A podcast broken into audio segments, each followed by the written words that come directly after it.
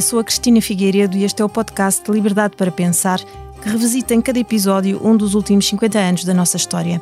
Hoje vamos até 2006, ano em que o Expresso entra num novo ciclo, com Henrique Monteiro a suceder a duas décadas de José António Saraiva na direção do jornal. Lá fora, radicalistas islâmicos manifestam-se um pouco por toda a parte contra a publicação na imprensa dinamarquesa de cartoons considerados ofensivos para o profeta Maomé. Num crescendo que a dada altura parece incontrolável, atacam-se representações diplomáticas da Dinamarca, promovem-se boicotes a produtos vindos daquele país. Para uma conversa sobre a liberdade, na imprensa em geral e no Expresso em particular, convidei o Henrique Monteiro e o António, que há 49 anos assina semanalmente o cartoon do primeiro caderno do jornal. Olá, Henrique. Olá, Cristina. Olá, António. Olá, boa noite. Obrigada a ambos.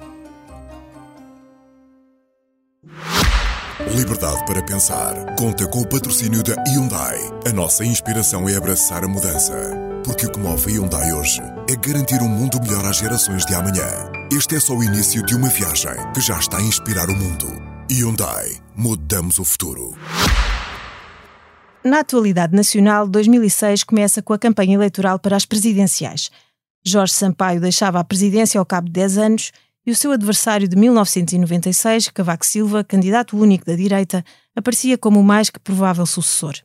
Entusiasmado com a possibilidade de se desforrar uma última vez do homem de quem tanto discordara na década de 90, quando ele próprio era Presidente da República e Cavaco Primeiro-Ministro, Mário Soares não resiste. Apesar dos seus 81 anos e contra a opinião de muitos dos seus mais próximos, avança para a terceira candidatura a Belém. Foi o seu último combate, que é também o título de um livro do então jornalista do Diário Notícias, Felipe Santos Costa, escrito precisamente a partir do material que recolheu enquanto acompanhava o movimento Mário Soares à Presidência 3. Conversei com o Felipe, previamente, sobre o livro e essa sui generis campanha presidencial. Há uma conhecida frase de Mário Soares, que aliás esteve fixada na sede do PS depois quando foi a morte dele em janeiro de 2017, que tu citas por mais do que uma vez no teu livro. Só é derrotado quem desiste de lutar. Soares era um lutador por natureza e, quando José Sócrates o convence a avançar nas presidenciais, sabia que estava a tocar na tecla certa. Sim. Um, olá, Cristina, obrigado pelo convite. Um, era um lutador por natureza e, e, e, quis ser lutador até o fim. Quis lutar até o fim. Um, é, é, muito engraçado. No, to make a long story short, uh, para quem não se lembra, eh, foi eh, uma candidatura completamente inesperada, seria o terceiro mandato presidencial, depois de 10 anos em Belém e de um interregno de 10 anos com o, mandato de, Jorge Sampaio. Portanto, tudo isso era inédito e era alguém que, que era um senador, que era suposto estar na reforma e que depois teve um resultado miserável, julgo 14%. Um, e eu encontro depois da campanha, quando já estou a trabalhar no livro sobre, sobre a campanha, precisamente, eu encontro. Um, eu estava a tentar ter uma entrevista com Mário Soares para falarmos daquilo que tinha acontecido, ter a visão dele daquilo que tinha acontecido, e ele estava sempre, como se costuma dizer, a torear-me. Ele não queria falar uhum. para o livro. E eu encontro um dia na Versalhes e ficámos ali de pé. Ah, isso já depois daquele encontro que tu começas logo por. Eh, não, é por esse, é esse. É, não, tens toda a razão. O do uh, livro é na, é na, livraria, é na livraria, por baixo de Na Versalhes é outro encontro. Pronto, eu encontro na livraria por baixo de casa dele. Uh, e ficamos ali, os dois, a conversar, e ele, e porque ele mas para que é que quer falar comigo? Essa, a campanha já passou, isso já acabou, está no passado. Eu digo, pois, mas olha, eu, eu estou a fazer este trabalho, preciso de ouvir e perceber como é que vê o, a forma como a campanha aconteceu, a forma como o resultado que teve, porque que as coisas foram assim, e ele, ah, mas isso eu digo-lhe já.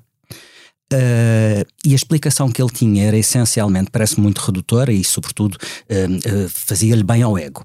Mas não é completamente desprovida de sentido.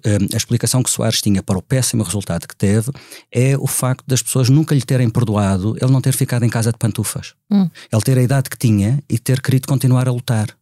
E, e ele acrescentava, e sobretudo, os velhos. Porque os velhos não gostam de ver alguém velho como eles que não desistiu. Hum. E que vai, vai para a luta e fiz a minha campanha, fiz a minha campanha como, como queria, uh, e eles achavam que eu devia estar, devia reformar-me, devia, devia parar de, de, de estar na rua. Uh, e eles não me perdoaram isso. Mas ele nitidamente, quando tem essa conversa contigo e depois a partir daí te toreia, como uhum. usar o teu verbo, uh, ele não queria uh, que ficasse registado em ata, uma ata com 200 páginas, Sobretudo não é? um livro todo sobre isso. Um livro sobre isso, uma aventura que tinha corrido mal e que ele, mais do que não querer recordar, queria mesmo de alguma forma esquecer, não? Sim, imagino que sim. O que acaba por ser, atenção, uma injustiça dele sobre si próprio. Porque. Hum, é evidente que a política se mede pelos resultados e desse ponto de vista aquilo foi todo um disparate.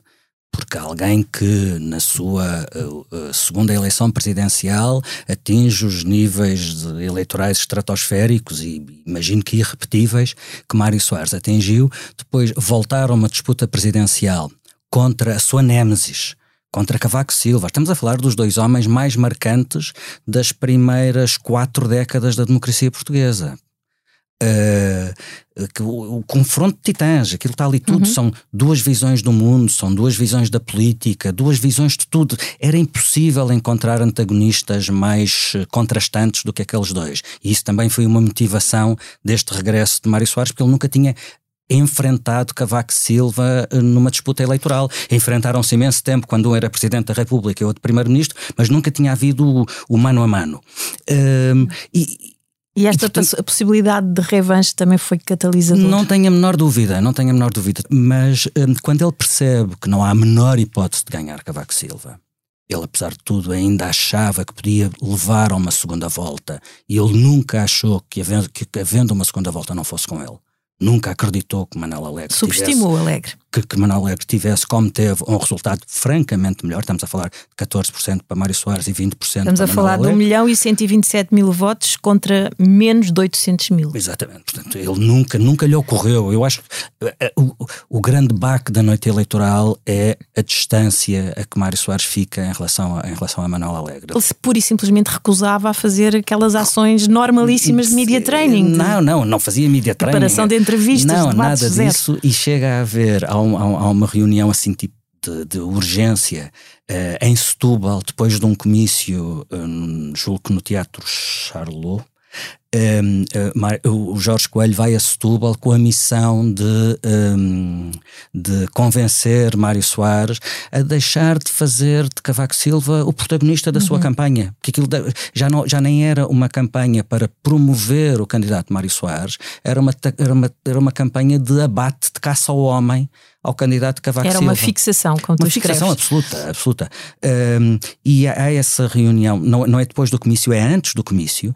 Uh, Jorge Coelho senta-se num cantinho de uma sala com Mário Soares e falam ali, Mário Soares com um ar super enfadado naquela conversa e Jorge Coelho uh, claramente empenhado no que quer que estivesse a dizer, que eu não sabia o que era, só soube mais tarde. E, e essa conversa acaba com o Mário Soares a dizer: Olha, eu não garanto nada, mas eu vou tentar. Pronto, eu prometo que vou tentar não me estar sempre a atirar ao, ao outro. Uh, e Mário Soares sobe ao palco, faz o comício todo sobre Cavaco Silva. e Jorge Coelho absolutamente desesperado a perceber que aquilo uh, era um caso, era um caso perdido. Ou seja, era, era o tipo de campanha que parava nas terriolas todas. Se houvesse 10 pessoas, o Dr. Soares parava e falava com aquelas 10 pessoas, como se fazia no antigamente. Ele não percebia a vantagem de bastar fazer duas declarações, uma ao fim da manhã para os telejornais do almoço, outra a, a, a meio da tarde para os telejornais das 8 da noite e depois o comício da noite ia entrar nos noticiários da manhã do dia seguinte. Portanto, bastam três momentos e está a agenda claro. completamente Sim, feita. Não, é assim que se faz. Ele, ele, ele insistia em parar nas terras todas e falar com as pessoas e ele conhecia pessoas em todo o lado. E lembrava-se daquelas pessoas. E quando não se lembrava, disfarçava lindamente. Mas às tantas estamos num. Eu não me lembro, não me lembro uh, de que terra é, mas uh, há uma estátua do Dom João V e estão uns rapazes uh, novos uh, sim, aquela coisa de curiosidade, deixa lá ver o Mário Soares. E ele mete conversa com eles, aquilo do ponto de vista jornalístico tinha interesse zero. Uh, estamos atrasados, como aliás toda a campanha esteve sempre atrasada, porque não é possível cumprir horários se separem todas as terras claro. onde há um ajuntamento de cinco pessoas. Uh, e ele começa a falar com esses dois rapazes e, e diz: uh, O Dom Afonso V, tu conheces, sabes o que é a Batalha da Alfa Rubeira? E o rapaz a olhar como não, não faço ideia o okay. que é. E então ele decide dar uma lição de história, ali, de improviso. a explicar o que foi a Batalha de Alfa Robeira, o confronto entre o Dom Afonso V e o tio, Dom Pedro, e uh, depois, como corolário dessa história, a, a famosa frase de, de, de, as portas da morte, do é fartar vilanagem. E ele conta essa história toda. E os jornalistas estão de cabelos em pé porque estão atrasados, não têm nada para escrever. Uh, e, e ele está ali a recordar isso, a batalha da Alfa Ele, ele está a explicar a batalha e a importância da, na transição do Portugal medieval para o Portugal moderno, da Batalha da Alfa. Ele está a dar uma lição de história por um tipo que foi ele próprio protagonista da história. Deixa-me só uh, insistir numa coisa que já aflorámos há pouco, mas que não podemos um, ehm, não voltar a ela e que tem a ver com esta espécie de déjà vu que se, uh, em 2006, relativamente a outra campanha, a de 86, em que também Soares avançou contra um amigo, na altura Salgado Zenha e nesta uh, Manuel Alegre. E ele dizia a propósito, penso eu que seria disso, disse ao expresso logo no início da campanha: passei de pai da pátria a mal da fita. Um, esta, não sei se lhe posso chamar uh, reincidência hum. em avançar contra um amigo. Hum era a expressão de que de facto ele um, se, havia outro desígnio fosse uh, no caso vencer Cavaco Silva hum. ou até trazer mesmo uma outra visão para o país admito que também que também hum. também fosse isso um, passava por cima do que quer que fosse sim podemos olhar para isto de um ponto de vista benévolo ou não Uh, também do homem que atropelava quem se lhe metesse pelo caminho. As duas circunstâncias, apesar de tudo, são muito diferentes. Uh, a candidatura de Mário Soares em 85, 86 uh, era, hum, era uma profecia que se ia cumprir necessariamente. Uh, logo no início da formação do governo do Bloco Central, o próprio PSD, na altura, uhum, o vice-primeiro-ministro Mota Pinto, o, o Mota Pinto, quando está no governo do Bloco Central, é muito pressionado pelo, pelo, pela aquela ala do PSD da, da, Nova Esperança, onde estava o Marcelo, o Júdice, é, é muito pressionado a escolher um candidato presidencial, porque o Marcelo e o seu, o seu gangue percebem que Mota Pinto não quer, não se quer comprometer com isso, porque está a preparar um apoio a Mário Soares. E, portanto, o plano seria, de certa forma, Mário Soares ia sair do governo para ser candidato presidencial e talvez até o próprio Mota Pinto pudesse ser promovido a, a primeiro-ministro ou continuaria como vice-primeiro-ministro dessa, dessa coligação. Portanto, a candidatura presidencial de Soares em 85 era uma evidência, ia acontecer necessariamente. Até se tinha falado em ele candidatar-se em 80, quando ele rompe como Ramalhianes uhum. e o PS não tem outro candidato, o PS discorda dessa ruptura e a única forma, apesar de tudo, de Soares e o PS estarem no mesmo pé seria se Soares fosse candidato, o que não acontece, porque era claramente uh, muito cedo. Portanto, em 85 era uma evidência.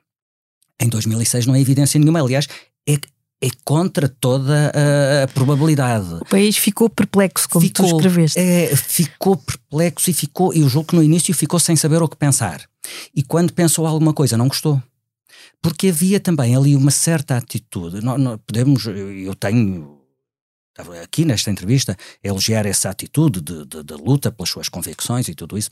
Eu, uh, como já referimos, acho que havia um fortíssimo, uma fortíssima motivação de ajuste de contas com Cavaco Silva. Uh, claramente, Soares era, era mesmo desprezo. Soares tinha uma das frases de Soares que eu acho que melhor espelham o seu pensamento sobre Cavaco Silva é quando ele dizia de Cavaco: ele não tem conversa. Uhum que, é, que é que se fala com aquele homem? Ele não tem conversa, não tem mundo, não leu livros, não, não, não tem curiosidade para além de, de, das, das sebentas lá dele de professor de, de finanças. Uh, era mesmo uma questão de desprezo. Um, e, e, mas há também uma certa atitude uh, uh, monárquica. Eu sou o rei. Uhum. E, portanto, se eu quero, avanço e o país vai agradecer-me ter avançado. Há ali uma, uma, arrogância monárquica, digamos, o regresso do rei, para usar uma expressão tolkiana. Um, e aí avaliou mal, avaliou pessimamente, uh, feriu um amigo, uh, que, um amigo que se vingou no, com o resultado eleitoral. Claramente o país não queria, não precisava da, da candidatura de Mário Soares. Uh, e a campanha de Manuel Alegre, que não teve a máquina do PS atrás de si, foi uma campanha tudo menos alegre. Aliás, nós eh, divertíamos-nos muito uh, uh, uh, com aquela campanha que era uma espécie de romagem nacional a cemitérios onde estão poetas mortos, literalmente poetas mortos. Havia colocação de coroas de flores eh, em todas as lápides e todas as estátuas e todos os bustos de poetas do país de Norte a Sul. Aquilo como campanha era muito pouco entusiasmante, mas a verdade é que, havia, é que houve muito mais gente a querer votar em Manuel Alegre do que em Mário Soares. E isto também me parece que denota, talvez pela primeira vez com uma evidência hum, empírica de, de resultado eleitoral, um, a erosão, de, a erosão, o deslaçamento das pessoas em relação aos partidos. Uh, o PS põe a sua força de máquina Sim, partidária atrás de Mário também Soares. se posiciona como candidato contra o sistema. Não, é assim absolutamente dizer. extraordinário, um homem que viveu no sistema a vida sim. toda e que, eh, eh, e que corporiza o sistema, eh, embora com, com liberdade. Daí, desse ponto de vista, o, o nosso sistema não é muito favorável à liberdade, mais favorável ao, ao respeitinho. E alegre, honra-lhe seja feita, se nunca, eh, como que Nunca prescindiu. a mim ninguém me cala, não é? Exatamente. Pronto, era o boneco dele no Contra-Informação. Eh, mas o- o- os próprios eleitores do PS não estavam para aturar aquela decisão das cúpulas partidárias de ir buscar Mário Soares outra vez. Eh, e, é interessante porque depois nas eleições seguintes invertem-se os papéis. Manuel Alegre é o candidato oficial do PS e, tem, e fica atrás do candidato independente que é eh, Fernando Nobre. Uhum. E, portanto, há ali também um, um- um sinal de alerta de, desse deslaçamento das pessoas em relação aos- a- a- aos- às cúpulas partidárias, em relação aos diretórios partidários. Ainda para mais numa campanha que supostamente elege alguém que vai ficar acima dos partidos, não é? E nem, nem, nem, nem, nem tem necessariamente que ser indicado pelos partidos. pelo Exatamente, exatamente. Olha, só para terminar, eh, perante o desfecho que foi a aventura eh, de Mário Soares em 2006, achas que em algum momento ele se arrependeu de ter avançado, já que desistir, isso era uma palavra que não entrava no, no dicionário dele? Eu acho que sim. Aliás, a resistência dele a falar sobre isso, ele depois ele lança, ele lançou vários livros, ele, ele era um escritor incansável. Eh, ele, ele depois lança uma espécie de memórias seletivas da sua vida, em que a campanha, essa campanha presidencial é assim é despachada de uma penada. Uh, mesmo a tal sementeira de ideias, e, e fazia muito sentido aquelas as coisas para as quais ele queria chamar a atenção das pessoas. Então, eu, eu lembro dele ele falar da, da necessidade da integração de, de- de- dos imigrantes, da necessidade da tolerância religiosa. Estamos a falar de 2006. Da necessidade da tolerância religiosa, da necessidade da, da, da, da, da regulação dos mercados, do capital, sel, o capitalismo selvagem. Em 2006, em 2009 tivemos a crise do subprime e, e, e, depois a, a crise das dívidas soberanas e depois tivemos a troika. Dizer, não é que ele tivesse que ele tivesse a ser especialmente visionário. Mas sim, tinha ele era visão. atento ao que se Sim, passava no exato. mundo e ele tinha uma visão do mundo. Eh, e era disso também que ele falava, era disso que ele falava eh, eh, nos, seus, nos seus discursos, pronto, com, que tornava muito difícil dali fazer um título, como é, como é evidente. Mas, eh, apesar desse testemunho que ele deixa, dessa sementeira de, ide- de ideias, ele tinha muitos palcos nos quais podia fazê-lo.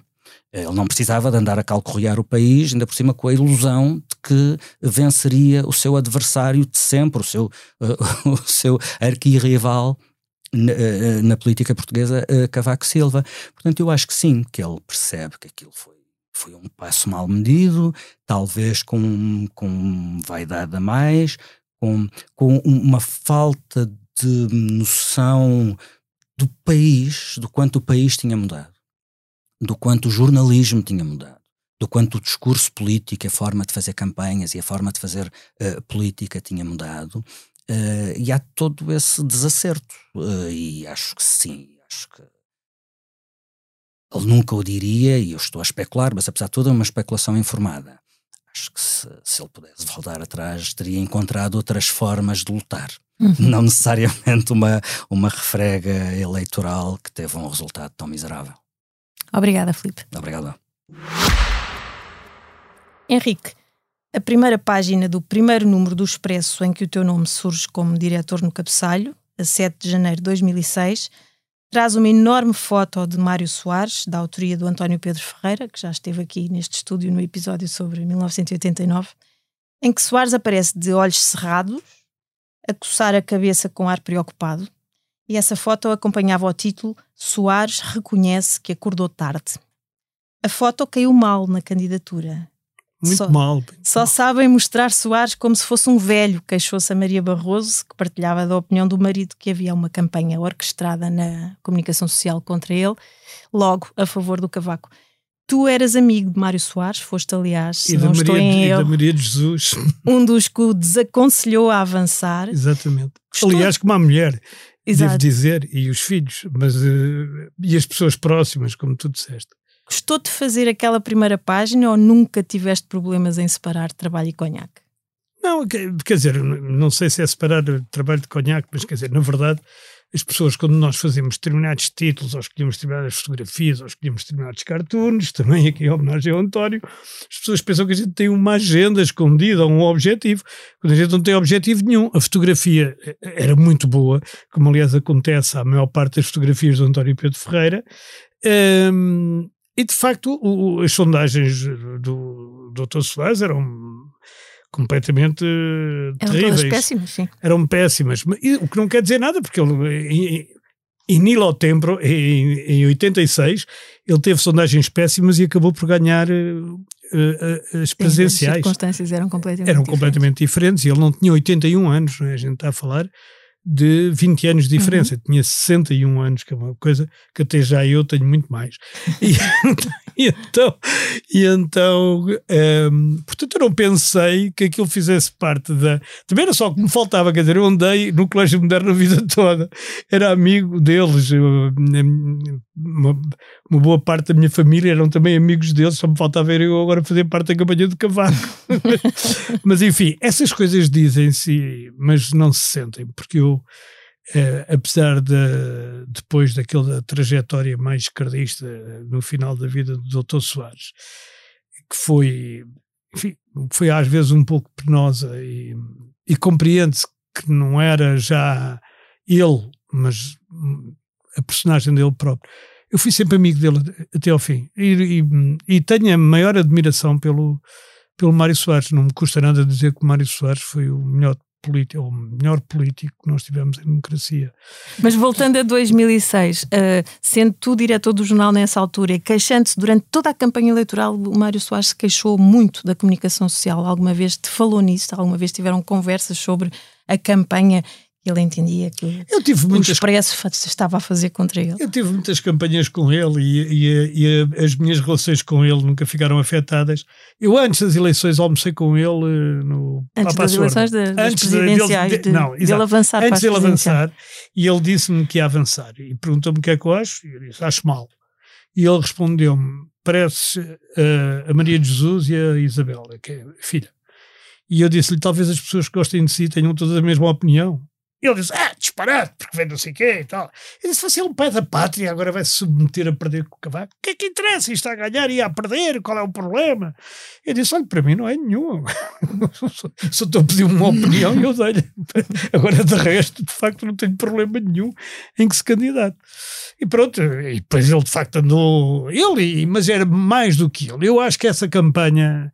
eh, aproveito aqui para dizer coisas que nunca disse, nem escrevi. Essa campanha foi muito motivada por uma série de amigos que ele, amigos que ele tinha que dependiam da existência dele e da importância dele para serem também importantes, mais do que dele próprio. E co- convenceram e empurraram. Uma das mudanças que fizeste logo no jornal, eh, tinhas, eh, cuja direção tinhas acabado de assumir, foi trazer o cartoon do António para a última página. O, cartoon normalmente estava dentro do jornal, ou nos últimos tempos, pelo menos não tive, confesso que não estive a ver todos os números desde de Ele- 1973 ele andou, até lá. Andou a bailar. Andei a bailar, exatamente. Andou a bailar o cartoon do António. Mas era exatamente para aquilo que falavas há pouco. A imagem era importante e, e adquiriu uma importância eh, eh, Não. ainda superior naquela remodelação gráfica que Eu estava em acho- curso naquele ano, não é? Pois, a remodelação gráfica propriamente foi só em setembro, quando o- Sim, o jornal quando- passou de broadsheet para, Para, para Berliner, formato. sim. Berliner, que é o atual formato. E eu acho que o Expresso dava pouca importância à imagem. A imagem é uma coisa fundamental no, em qualquer jornal e no jornalismo. E dentro da imagem, além das fotografias, naturalmente, há os cartoons. E o António, não é por ele estar aqui, ele sabe que a minha opinião sobre ele é essa mesmo. O António é o maior cartunista português. Ponto final. E de alguma forma estava. É, não, o Expresso, quando escondia, começou, nem tinha o escondido. António, quer dizer, foi durante uns tempos foi o, foi o, O Sam. o, o Sam, que aliás era excelente também, mas era, não era excelente pelo traço, era excelente pelo humor, quer dizer, Sim. de- de- da- da- das falas que ele punha nas personagens, o traço não era um traço deslumbrante. E quando aparece o António, eu a primeira vez que me lembro de ver o António no Expresso era uma coisa chamada Cafarnaum, Exato. e que ele depois explicará o que é. Mas que era divertidíssimo. Só me lembro de Rosa Coutinho, era um peixinho dentro do aquário com um boné de almirante e coisas assim. Noutra altura era submarino. Sim, era, era o que se quisesse. Era um pouco louco. Como, Era um pouco como, como louco. aquele tempo. Ma- Mas o, o aquilo era durante o verão quente, não era? É. Andar. E, o, e, o, e, o, e, o, e o problema é que eu olhei para aquele traço e disse: "Epá, isto é uma coisa fabulosa. Este homem tem um, nem o conhecia, não é?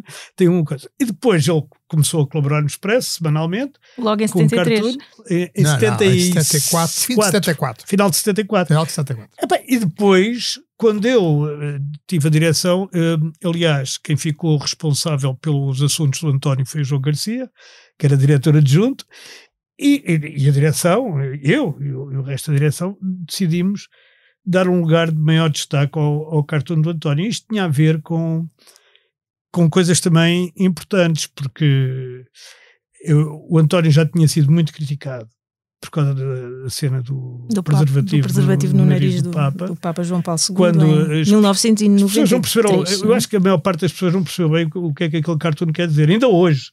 Que era não meter o nariz onde não é chamado. Não quer dizer mais nada do que isso. É- Depois eu inocenteio que- dizendo que o facto de ele ter o preservativo no nariz prova a sua inocência. Ele não sabia muito bem que ele servia. Sim. Mas no caso de João Paulo II, não sei se é provável. Noutros, no Francisco já é muito improvável, não é? Mas no, no caso do, do João Paulo, aquilo era o João Paulo II. E, e quer dizer, e o, o António tinha sido depois também alvo de, também de outras críticas e de outras coisas, e nós vivíamos nesse tempo, ne- nesse ano, aliás, vivemos depois, como tu já disseste, o, o drama dos cartoons de Hum, Maomé Sim, já vou e falar isso disso. tudo, e que o António também teve um gesto de solidariedade na altura, e portanto eh, achámos que era mais do que ju- e que aquilo é uma peça que é- é uma peça que é importante também do ponto de vista jornalístico. Nós temos os jornalistas da escrita têm muita ideia que jornalismo é só escrever. Não, claro que não. Pois tu sabes Agora não. que estou na televisão, sei perfeitamente que não é só. Mas na televisão não são jornalistas, são animadores. Não, estou a brincar. Bom, nem de propósito, exatamente no final desse mês de janeiro, começam as manifestações e os ataques de radicais islâmicos contra as embaixadas da Dinamarca, em protesto contra a tal série de cartoons que tinham sido publicados na imprensa dinamarquesa, por acaso já em setembro de 2005, mas aquilo foi ao, ao, retardador, Como aqui satirizando. o Papa. Exato. Sim, não, e, e também o dinamarquês não é muito fácil de ler, não é? Mas os desenhos, lá está, deviam ser. Há leituras. Sócrates, que era então primeiro-ministro, diz isto. Nas sociedades democráticas, a liberdade pressupõe o seu uso responsável e o respeito pela dignidade dos outros. E Freitas do Amaral, que era ministro dos Negócios Estrangeiros, vai mais longe e afirma num, num comunicado: Portugal lamenta e discorda da publicação de desenhos e ou caricaturas que ofendem as crenças ou a sensibilidade religiosa dos povos muçulmanos. António, tu disseste a propósito desta controvérsia mais recente que houve agora com o cartoon da, da, da Cristina Sampaio. Para quem nos está a ouvir e que não sabe, é um cartoon que, foi, que ela fez na altura em que eh, a polícia francesa disparou contra Uhum. um jovem negro e, e ela faz um cartoon, uma animação em que um polícia dispara cada vez com, com, com mais precisão à medida que o alvo contra o qual ele está a, a disparar vai, eh, vai escurecendo a, a- a cor da pele. Essa controvérsia levou até o Ministro da Administração Interna a ligar à RTP em protesto e o António, em declarações à Visão, salvo erro, disse que muitas pessoas só amam a liberdade de expressão quando ela não colide com o seu ponto de vista. Isto é uma verdade eh, que tens constatado desde, desde o primeiro momento em que houve Quer dizer, nós- controvérsias com os teus cartoons e com os cartoons de toda a gente, não é? Bom, eu não gosto de me vitimizar, porque assim, apesar de tudo, eh, em termos comparativos, Claro. quatro problemas? Quase 50 anos, não- é, não é uma coisa para estarmos aqui a chorar. Claro. De resto, tenho Mas nenhum problema com a direção de jornal. Isso é, Hã? que é extraordinário. Nenhum deles com a administração ou com a direção de jornal. Teve, o Papa teve algumas coisas, o, o Saraiva não gostou nada daquilo. Está bem, mas o facto de ele não gostar. Não, mas aquilo saiu na mesma. Pois, saiu na mesma. Aliás, há uma das coisas boas que acontece no Expresso, é uma, é uma relação de confiança temperada por estes anos todos, é que eu sou visto a posteriori. Uhum. O Expresso não quer saber de mim, eu acho ótimo. Acho, Expresso, há uma relação, há um entendimento, não, não um entendimento tácito, que o gajo sabe o que é que anda a fazer. E ele, aliás, o, o, o antigo diretor, pá, aquele que morreu em Moçambique, o Augusto Carvalho, o Augusto Carvalho um dia disse-me uma coisa que me marcou a ponto de eu ainda me lembrar dela. Não me preocupe nada aquilo que tu fazes, tu assinas, pá. tu só tens uma assinatura. Portanto, tu tens que defender a tua assinatura, porque senão estás lixado. E é um facto. Uh, foi um conselho sábio. Portanto, mas. Um, portanto, o, o, é verdade disso que dizes, mas um cartunista também aprende a zigue-zaguear um pouco em relação aos problemas que tem. Tem que encontrar uma maneira de fazer, uma forma. Portanto, é uma linguagem diferente. É uma linguagem simbólica e encontra-se umas metáforas, umas coisas, maneira de, de, de, de, dizer aquilo que se pretende dizer sem, Sim, nós sem um ofender ou sem ser ostensivo. Que, o que é que... Não, passando. Passando, sendo intocável. Por exemplo, há alguns cartoons que eu sinto que fiz o crime perfeito e fico, fico deliciado. Eu lembro-me, por exemplo, logo a seguir ao, ao cartoon do preservativo no, no, nariz do Papa, houve o caso do Padre Federico. Uhum. É que um escândalo enorme eu pus o Padre Federico numa oração com o olhar extasiado, filho de fé, supõe-se, mas tinha três miúdos ajoelhados Eu lembro-me desse à volta dele. Portanto, e aquilo ficava, ficava ao nível dos genitais. Agora não se via rigorosamente nada, não podiam dizer nada. E se alguém perguntasse, ele deve estar, estava com os olhos em êxtase pela, pela fé, para a revelação. Agora, logo. é curioso. Eu sempre achei isso. É? Pô, claro. Nunca tiveste dúvidas que era isso. É, é, o cartoon perfeito, porque curiosamente a igreja também tinha, tinha sido um bocado aqueles setores mais, uh, mais conservadores. Não, que eu saiba, não houve uma carta a propósito daquele desenho, enquanto normalmente havia sempre cinco ou seis. Eh, era, era a nossa média. Portanto, esse é um dos casos em que é preciso encontrar um caminho para dizer aquilo. Ou, por exemplo, o caso do. Lembro-me outro. Eh, o caso do, do, do Clinton com com o Levinsky. Uhum. Pá, como é que a gente vai retratar isto de forma a isto passar? Então, isto tem que passar, a gente tem que falar disto.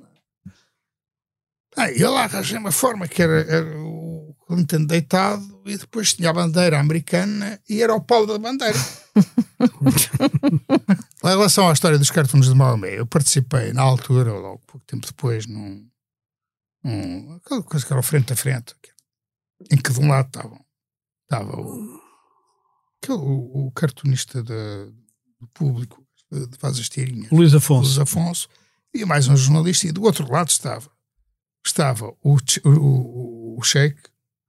O Sheik Menir. O Sheik Menir, que é meu vizinho ali, trabalha do meu lado. E nós damos. damos com... Há os prós e contras, aquele programa da RTP.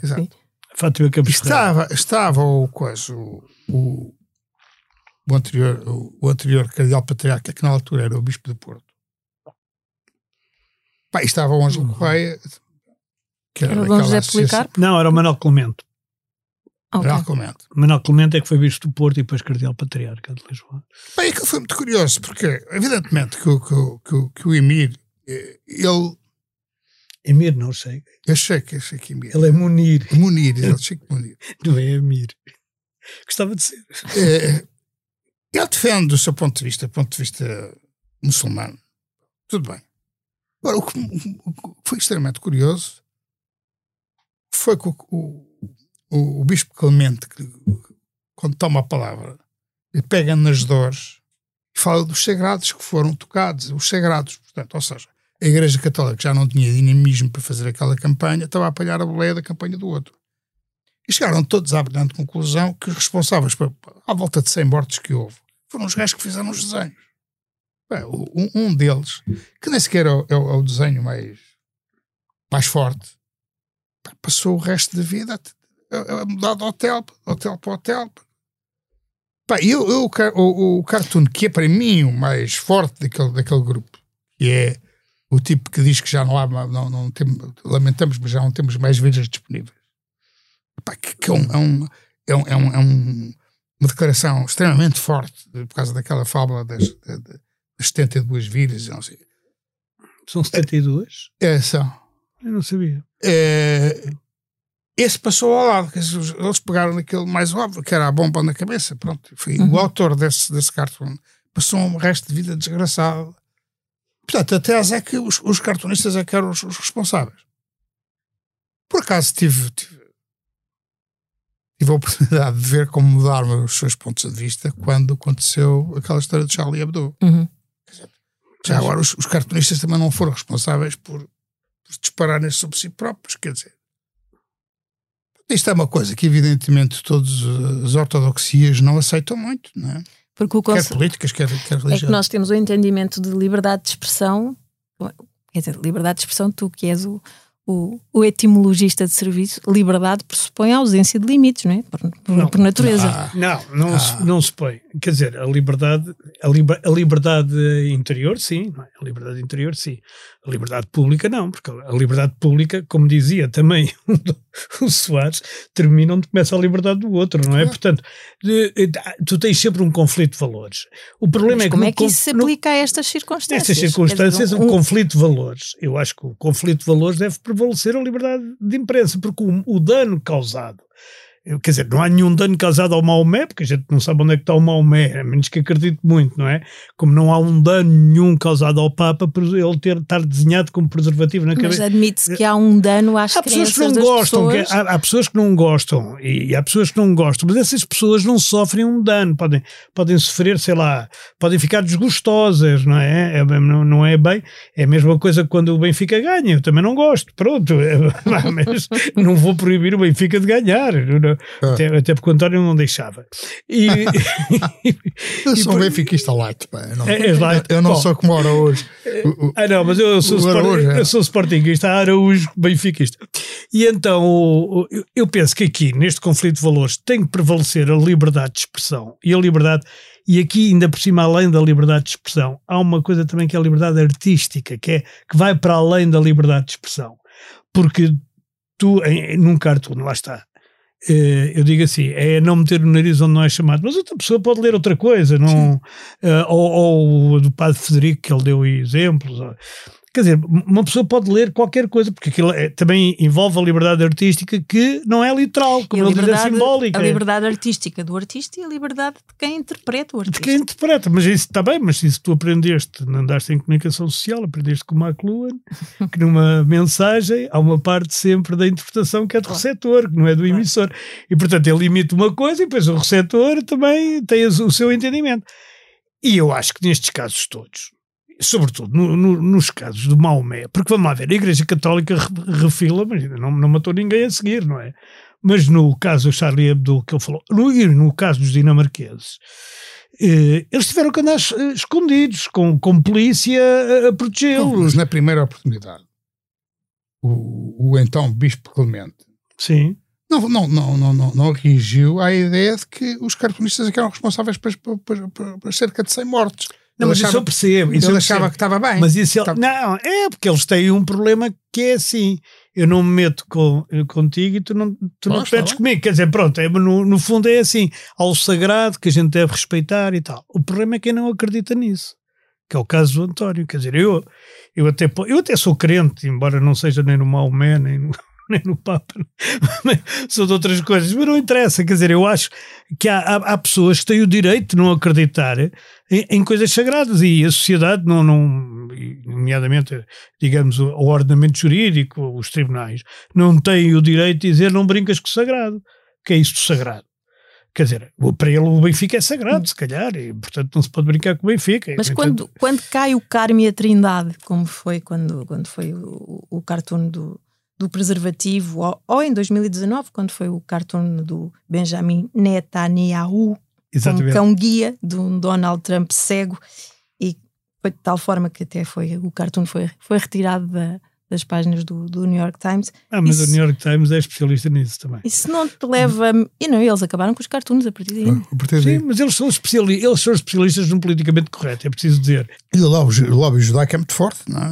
Portanto, Também, mas, seja o que for. Mas isso não, não te leva a ti, aos cartunistas, mesmo que inconscientemente, a pensar duas vezes antes de, Não. De agarrares no lápis e. Não, porque eu não, a eu não faço a provocação para provocação. Eu, eu, eu, eu, encontro forma de contar histórias a partir da realidade, ou das declarações, ou do que, ou do que se está, eh, ou do que se vai passando. Às vezes consigo dar um passinho só mais à frente, mas de resto, na, na maior parte dos casos, eu estou a falar de coisas passadas. Aqui é evidente que na, na política israelita havia o grande suporte do Trump, era público. Eu não- não, Certo. Agora, a forma que eu encontrei de fazer. Não o era co- na política israelita, era no próprio Netanyahu. Exato. Quer dizer, fazer é bom um não, cão não guia, confundir Israel com Netanyahu. Um cão guia com um Netanyahu cego. é bandido, não é? mas um cão guia com um cego, conduz um cego, pá, tem muito a ver com aquilo que eu penso dos dois. Uhum. O cão guia e o, e o- e o cego, que por acaso é o dono do cão.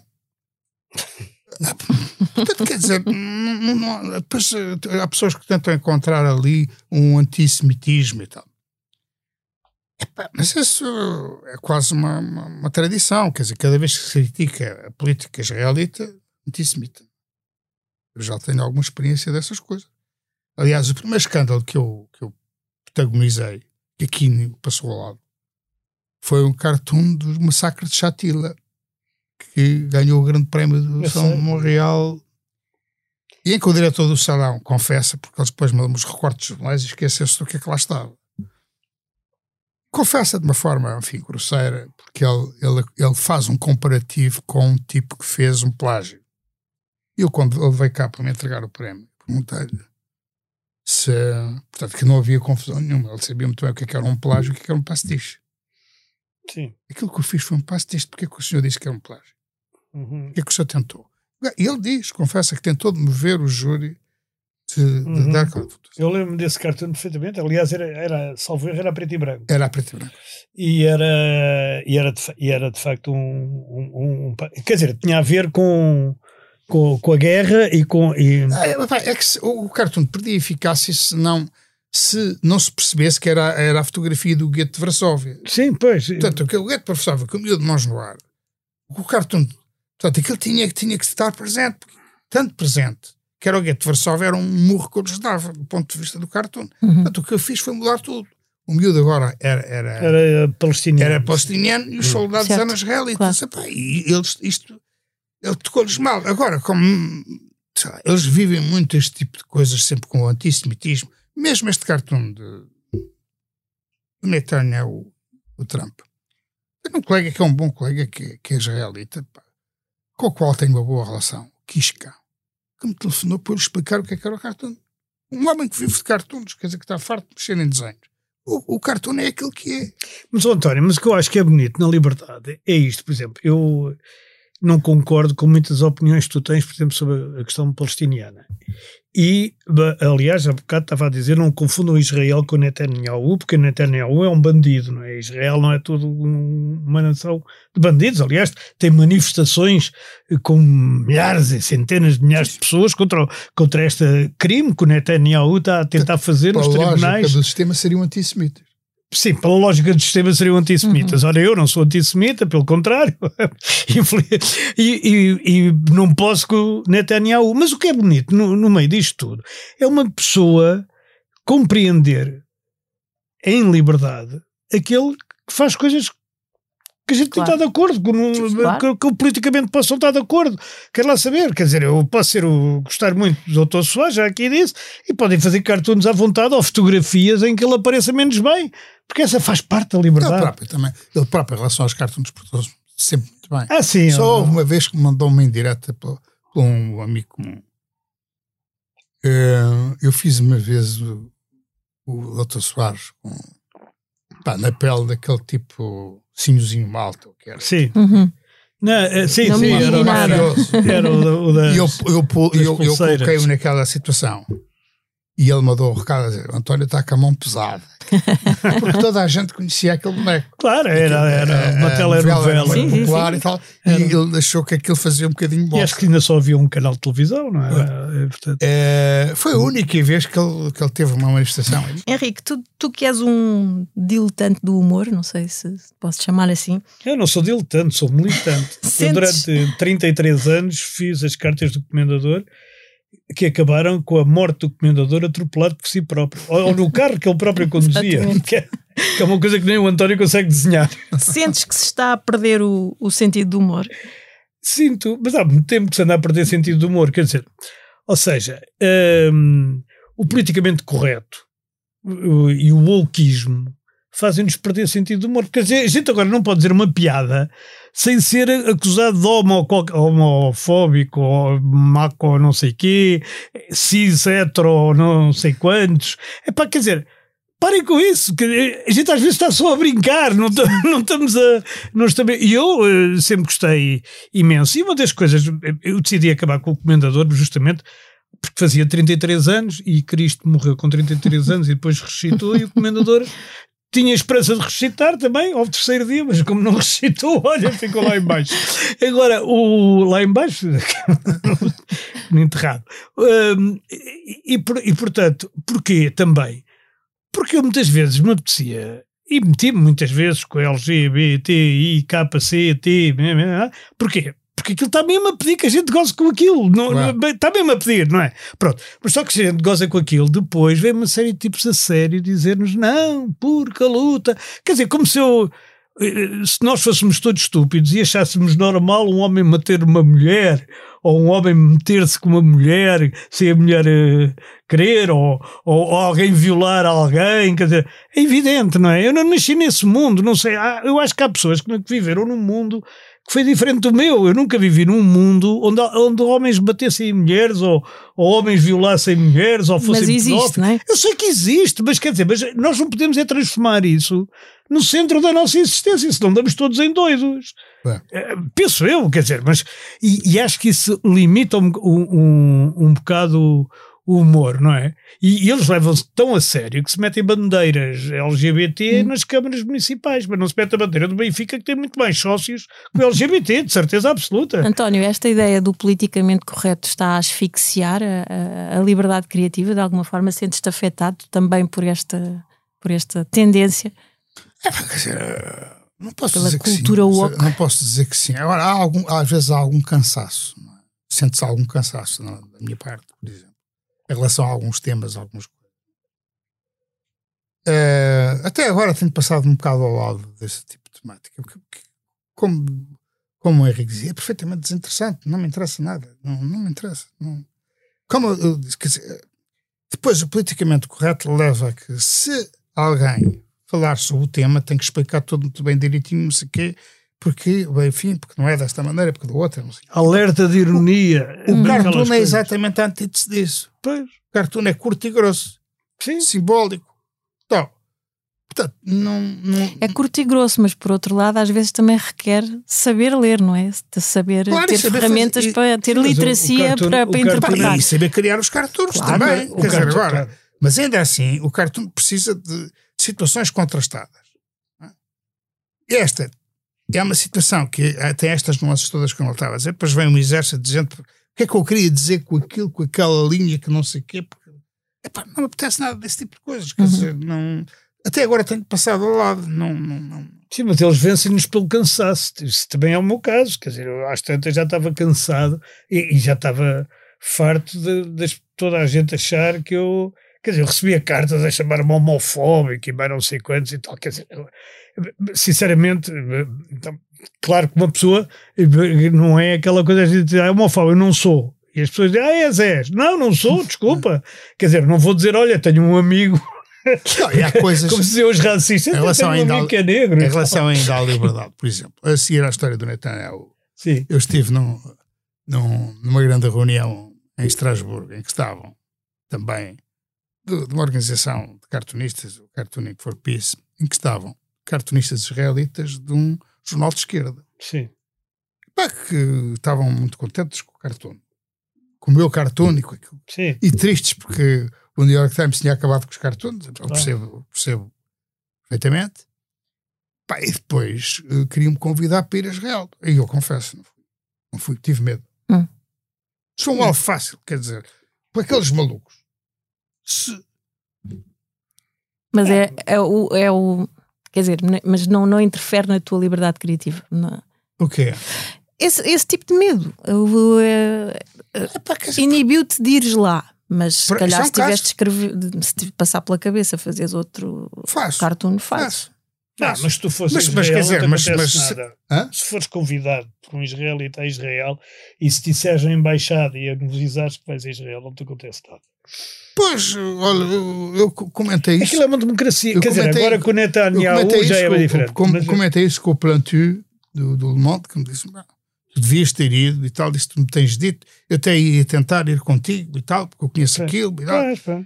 Epá, pronto, mas eu, na altura isso não me ocorreu e, e tive medo. Uhum. Disse, pá, eu vou para lá, há um maluco que, que- Porque eu recebi uma série de insultos. Pois acredito. Insultos, ameaças. E, receber, e Mais do recebeste que também quando- em, em hebraico também? Não, não, isso eles É só para ver se Eles pouparam a tradução. Mais do que, do que em 93, quando foi do Papa. Sim, mais. Mas também, vamos lá ver, as redes sociais estão muito mais. Claro, obviamente. Claro, e, é- e aquele, e aquele era, foi muito mais divulgado. Quer Mas dizer, aquilo vem da América, Certo. vem do, vem do New York Times, Uhum. Tem e o, com a interferência do próprio Trump. Uhum. O, o Trump, que começa com um filho do Trump, que lança o alarme. Ai, que rei, que há um cartoon antissemita no, no, Sim, no porque- New York Times. E depois, no final, aquilo, depois há manifestações à porta do New York Times, aquelas coisas todas. E o Trump entra nisto, que tinha uma guerra pendente com, com o New York Times. Entra também, porque o New York Times pede desculpa. Pedimos desculpa se, se molestámos se ofendemos. Se ofendemos, se. E ele diz: é, eu também preciso de uma indenização porque a minha imagem foi afetada, o próprio Trump. Pá, portanto, é evidente que isto é um caso, pois isto correu ao mundo, não é? Correu ao mundo. Claro. Os, os cartunistas estão particularmente atentos a isto e todos, todos conheceram esta história. Não é? Claro. É curioso porque esse desenho teve duas exposições, uma em Espanha e uma em França. Variações sobre o meu cartão, Sim, sim. to- todas uma manifestação de apoio. Pá, muito bonita, porque são duas, foram duas exposições. Pá, hum, pá, este canto aqui, desse ponto de vista, é muito- mais sossegado, quer dizer, não. Mesmo hum, a, a representante da judia, não é? escreve no, no público. Este é um Muxnick. Eh, Sim, diz que é, pronto, acredita que eu não sou antissemita, mas que o cartoon parece. pronto, é estas, estas subtilezas que eu te custa. Eu devo dizer que nu- nu- nunca interpretei o cartoon como antissemita. E sou bastante hum, sensível ao antissemitismo. E sou bastante contra o antissemitismo. E não, não achei. Achei que era muito anti-Netanyahu, mas eu acho que tudo o que aconteça ao Netanyahu, como aliás ao Trump, são provas que Deus existe. E, e portanto, Oh, Henrique, durante os cinco anos em que foste diretor do Expresso, tiveste algum, alguns momentos que supesar o conceito de liberdade de expressão? Pensar que se publicasses, não digo um cartoon, mas uma foto ou um texto, eh, que, que podias estar eh, à procura de problemas? Não, eu aliás arranjei tantos problemas porque, não, não era preciso procurá-los, eles vinham ter. Porque já agora, ó ó, Cristina, eu, eu fui 5 anos diretor depois de ter sido 10 dire- subdiretor. Portanto, eu na direção do Expresso tive 15 anos a, a aturar hum, entre malucos e, e pessoas sensatas é, é muito tempo. E eu nunca tive isso, por exemplo, eu, eu, eu- a gente escreveu manchetes, aquelas todas do BCP, de Jardim Gonçalves, aquelas do Manuel eh, Dias Loureiro mentir no Parlamento, aquelas de- imensas agora, já nem me lembro de, de- de- dessas histórias todas, não é? Mas o, o- a verdade é que eu nunca pensei, aliás, eu nunca me senti pressionado, porque eu acho que se sente pressionado, a não ser pelo Sócrates, e eu isso denunciei no Parlamento, porque quando me chamaram para ir lá falar. A única pessoa que me tentou, e o Ricardo Salgado, também já agora, para não falar do Bruno de Carvalho, mas isso foi depois. mas quer dizer, são três pessoas, pronto, também para uma vida de 40 e tal anos disto, não é muito, não é assim uma coisa, já estou como o António, não é assim, e não me tenho muito de queixar. E eu, aliás, vou-te dizer uma coisa, agrada-me, aliás, que o António eh, se sinta um pouco pressionado, porque é isto. Eu acho que aqueles nossos camaradas ou colegas que dizem, é pá, o outro pressionou-me, aquele veio pressionar e tal, eu digo, é porque tu és pressionável. Porque se tu tiveres uma atitude na vida em que as pessoas percebem que não vale a pena estar a gastar latim contigo, porque é-te indiferente o que ela pense, eles não pressionam. Eu nunca tive problema nenhum, volto a dizer, na política, não é? Uh, tirando com, com o Sócrates, com o Ricardo Salgado teve o expresso todo, não, não, não fui eu em, em, particular, mas tivemos todos. E o, mas com o Sócrates também foi o expresso todo, mas fui eu em particular. Ele telefonou-me às três da manhã, estava aos berros comigo no telemóvel para eu retirar um texto que já estava publicado e que Isso foi na altura da, da, licenciatura. Na altura da licenciatura, da licenciatura, não é? Era o diploma ao domingo e não sei quantos e tal. E ele, inclusivamente, disse coisas como: Eu, se contar a história de como tu tiraste o curso, também lá encontro muita porcaria. Eu disse: oh, o azar é que eu já contei isso a toda a gente. eu fui um péssimo aluno. eu nunca fui bom aluno. Mas o Sócrates dizia: Não, mas eu fui um grande aluno e tal. Aquelas coisas. Ah, enfim, já passou. Agora. Uh, eu nunca tive que, que, medir isso. Tive que medir outra coisa. Por exemplo, eu acho que houve momentos em que o próprio Expresso eh, se cortou. Tive medo. Tive medo, não é bem ter medo. Tive medo de parecer pouco independente. E eu estou a dizer isto. Eu alinhei nessas decisões, foram decisões da direção, e eu também não gosto de impor. Quer dizer, que se há uma direção de quatro pessoas e se as outras três têm todas mais ou menos a mesma opinião, eu não gosto de impor a minha opinião às outras três. Penso sempre que posso ser eu que estou a ver mal. Isto é um princípio de tolerância que eu tenho. Mas, por exemplo, nós, se tu fores ver, em 2009, quando houve eleições, perdão, em 2011, quando houve eleições, nós entrevistámos todos os líderes partidários, menos o Sócrates. E isso foi por uma coisa que eu te vou dizer aqui que a gente nunca escreveu. Porque o Sócrates só aceitava dar a entrevista se eu não fosse. Uhum. Tu lembras disso? Lembro, lembro, lembro. E nós nunca denunciámos isto. E eu disse sempre, enfim, aos meus camaradas de direção, que achava isto totalmente errado, porque nós devemos ser totalmente transparentes com os leitores. Sim. E cada um é responsável pelos atos que comete. E portanto, quando a gente esconde isto, quer dizer, se a gente diz, pode parecer que está a fazer um ataque, mas quando a gente esconde, também pode parecer que não queremos meter-nos com determinadas pessoas. E eu acho que nós devemos ser independentes em tudo e devemos ser transparentes e dizer a verdade. Isso é o essencial do jornalismo, é tentar chegar à verdade não é? Não é nada daquelas coisas que ensinam na faculdade, aquelas coisas do, do emissor e do receptor. Não são coisas mais fáceis. O jornalismo é uma coisa mesquinha. É uma, é, só, lida com verdades mesquinhas, não lida com verdades filosóficas. Portanto, quando me vêm dizer que não há verdade, eu disse: está bem, se essa gente agora começar aqui a discutir o problema da verdade com V grande, agora, e, e, e, o problema da perspectiva e de não sei quantos, e das existências transcendentes e tal. Agora, a verdade que trata o jornalismo é se almoçou ou se não almoçou, se bateu ou se não bateu, se chocou ou se não chocou. Quer dizer, é, é, e há perspectivas diferentes sobre uhum. isso, mas há é, é desse conflito de, que a gente deve refletir dentro dos jornais que cada leitor tira a conclusão do que é a verdade. Pronto, e é só isto, quer dizer, é uma coisa simples, é uma técnica, não é uma grande arte. A arte tem o António. Muito bem. Além das presidenciais, das mudanças no Expresso e dos cartoons polémicos, houve outras notícias em 2006. Valentim Loureiro, histórico presidente do Boa Vista e da Câmara de Gondomar, foi acusado de 26 crimes de corrupção. A Sonai lançou uma OPA sobre a PT, que nunca se concretizou. Nasceu o cartão do cidadão, que substituiu cinco cartões num só. O Expresso noticiou a existência de crianças no norte do país a fazer sapatos para a cadeia espanhola Zara a 20 cêntimos o par e soube-se que houve voos da CIA com prisioneiros suspeitos de terrorismo a bordo a fazer escala nos Açores sem que o governo fosse informado. É ainda o ano da morte do sérvio Slobodan Milosevic, alegadamente por infarto do miocárdio, na prisão de criminosos de guerra em Haia, e do iraquiano Saddam Hussein, condenado ao enforcamento.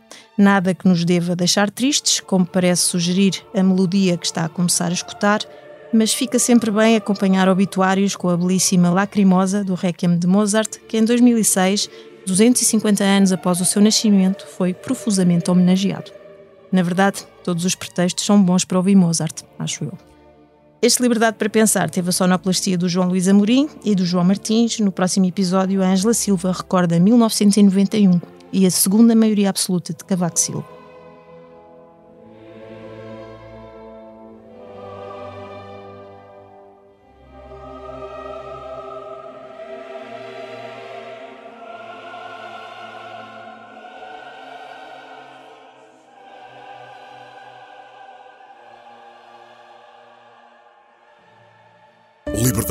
Pensar. Conta com o patrocínio da Hyundai. A nossa inspiração é abraçar a mudança. Porque o que move a Hyundai hoje é garantir um mundo melhor às gerações de amanhã. Este é só o início de uma viagem que já está a inspirar o mundo. Hyundai. Mudamos o futuro.